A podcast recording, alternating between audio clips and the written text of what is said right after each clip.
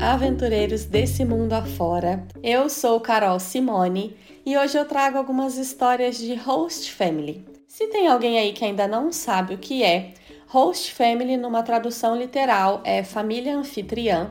Então, é uma família que recebe uma outra pessoa, geralmente um intercambista, na casa deles. Nesse caso, a host family então é a família que recebe a au pair para que ela more junto com eles e cuide das crianças.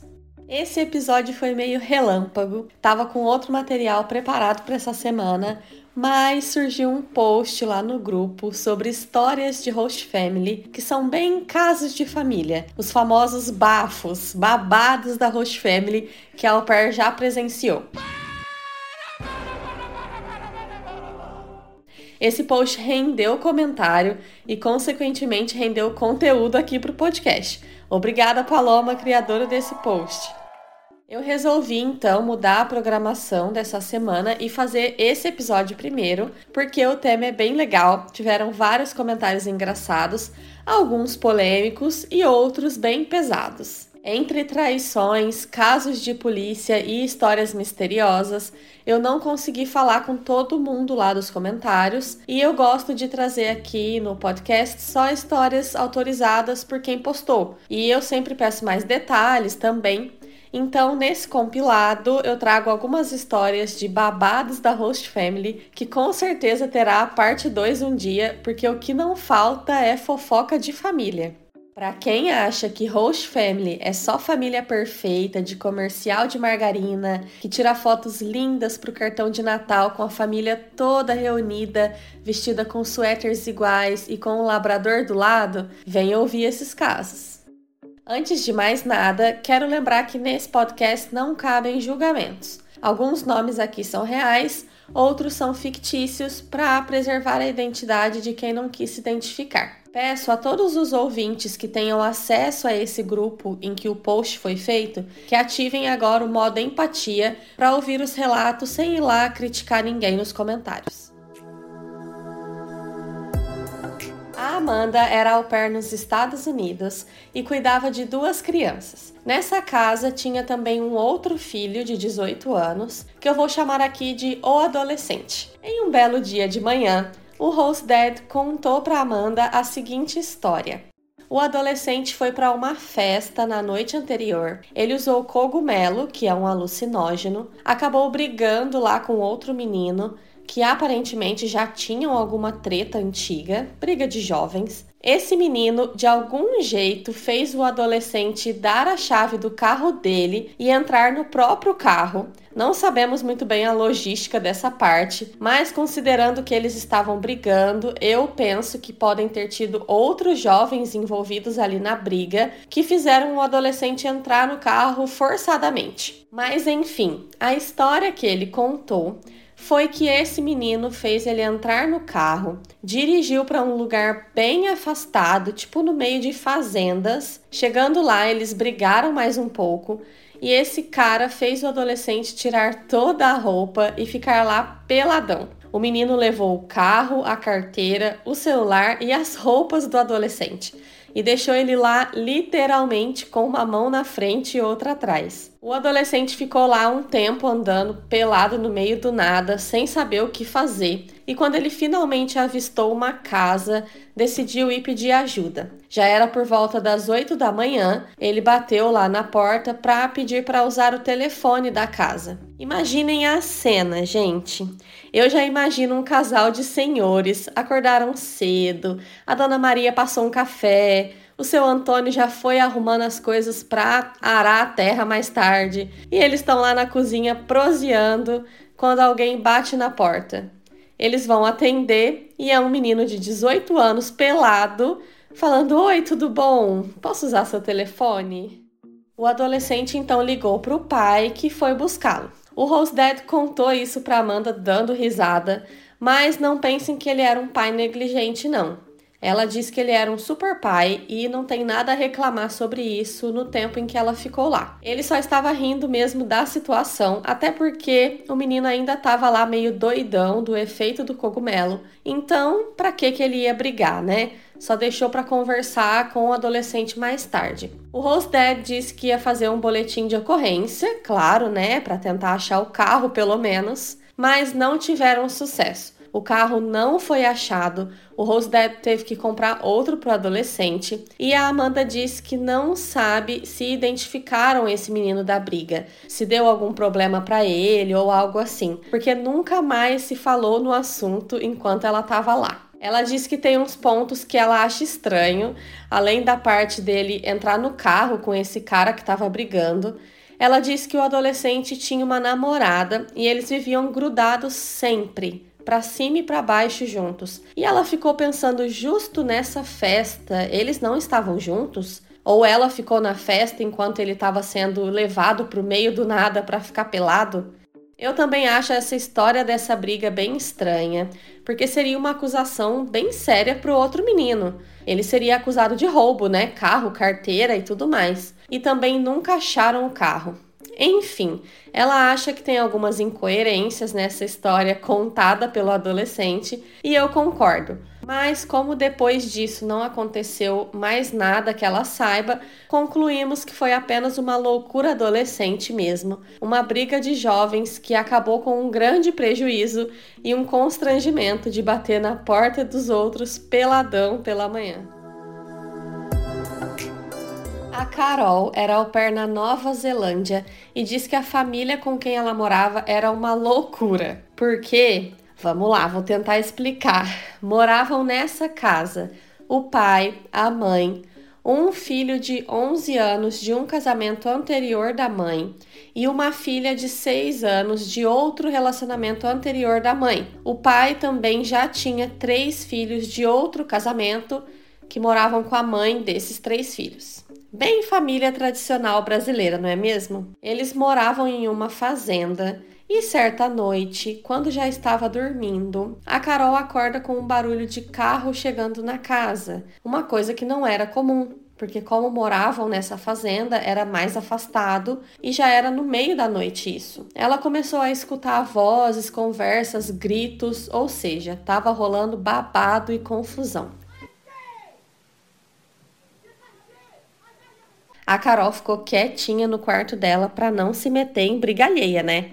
Ela sabia que era a ex do Hosted e escutou a treta até o momento em que a ex foi embora, deixando a menina, que na época tinha uns 13 anos, lá com o pai. A partir de agora na história, eu vou chamar essa filha do Hosted de Juju. No dia seguinte, ela viu que a Juju estava agora ficando lá com o pai. Mas ninguém falou no assunto, ninguém comentou com ela sobre o que aconteceu, nenhum aviso, tipo, ó, oh, agora a fulana mora aqui. Nada, fingiram demência e era como se nada tivesse acontecido. A Rose Mom estava claramente incomodada e até tratava a menina mal quando o pai não estava por perto. Os dias foram passando e a Carol e a Juju acabaram ficando próximas. Fizeram uma amizade, talvez formada pela empatia uma pela outra, porque ambas não eram bem tratadas pela família. Nos finais de semana, por exemplo, quando não precisavam que a au pair trabalhasse, eles pediam para Carol que ela se retirasse e fosse dormir em outro lugar. Ela já até dormiu dentro do carro, gente. Que situação. Mas essa é uma outra história.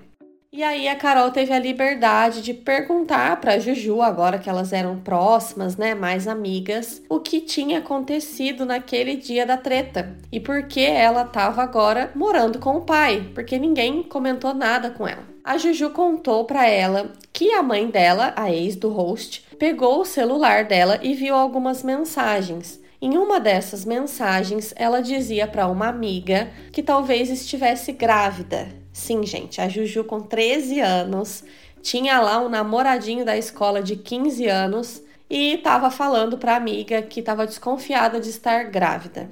A mãe dela, como castigo, resolveu deixar ela na fazenda com o pai por tempo indeterminado. Acabaram todos na delegacia, Rose Dad, a ex dele, a Juju, o namoradinho da escola e os pais dele. Os pais da Juju queriam reportar que ela, menor de idade, tinha ficado com esse menino mais velho, que até onde a Carol sabe tinha 15 anos. Mas nada aconteceu sobre isso, provavelmente porque o menino também não era maior de idade, né? Levaram a Juju no médico para fazer exames e ver se ela realmente estava grávida e ela não estava.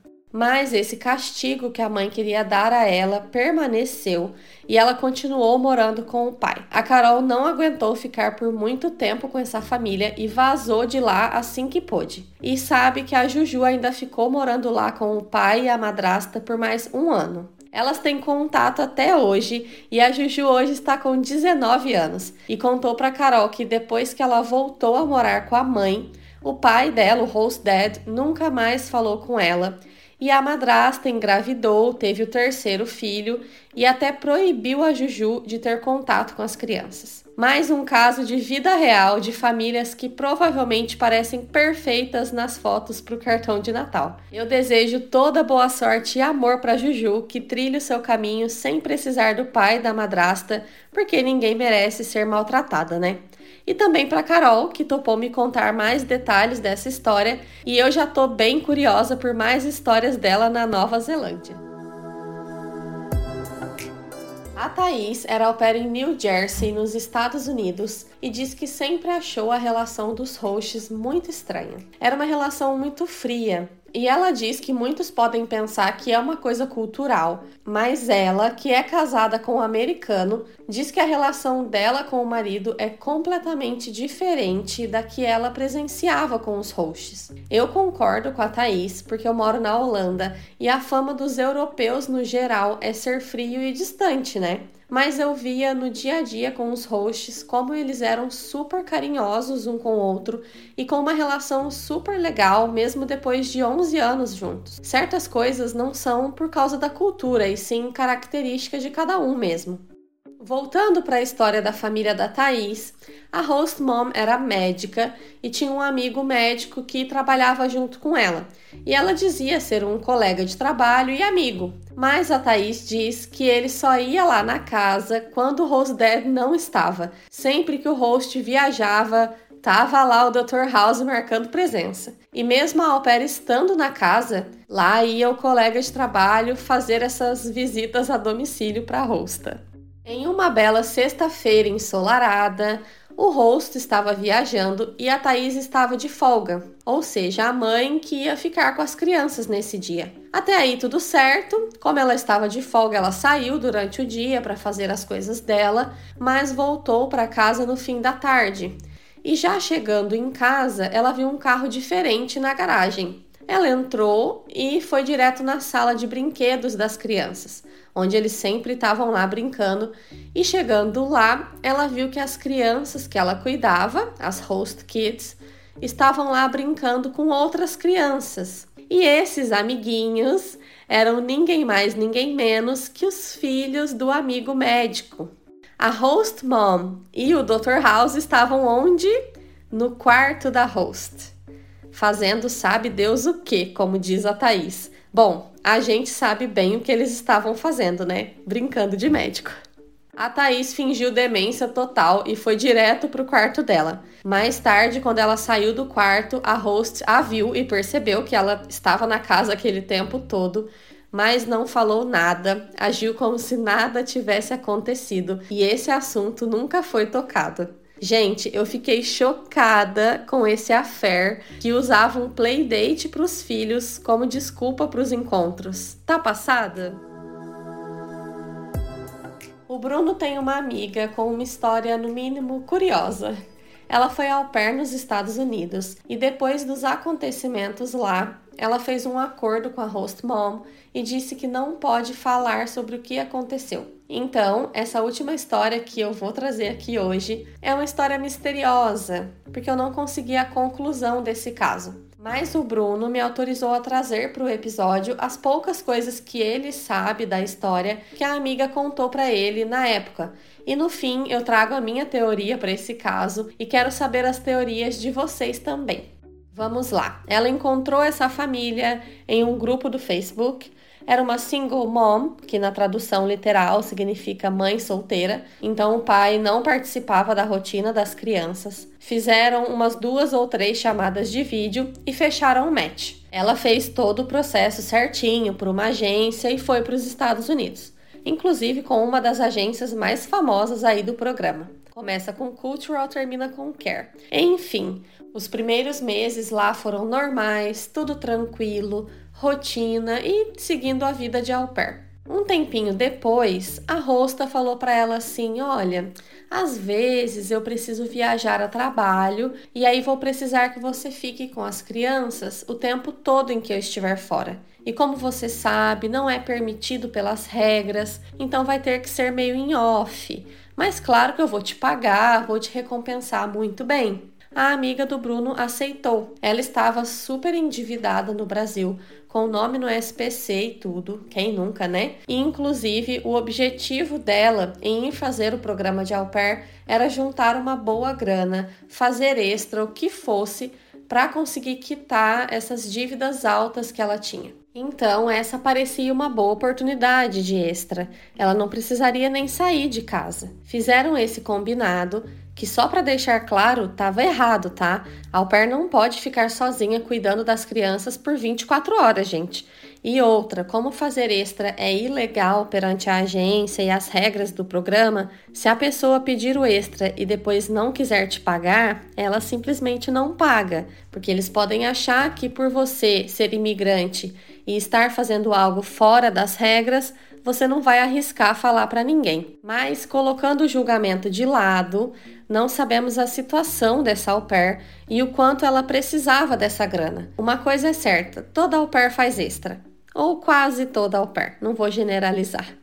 Mas nesse caso, ela pensava que pelo menos ela estaria fazendo um extra para a própria família e ela conseguiria se planejar certinho com o schedule quando a host fosse viajar e precisasse dela.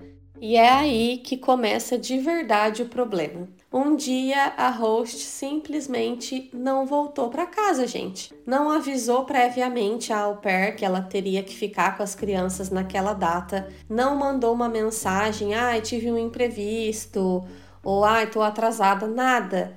Nada, nada. Ela simplesmente não voltou para casa e não avisou. Uma determinada hora, a au pair ligou para ela, porque já estava preocupada que algo pudesse ter acontecido e a host simplesmente disse que estaria fora por uns dias e ela teria que ficar com as crianças. Isso aconteceu algumas vezes, dois ou três dias fora.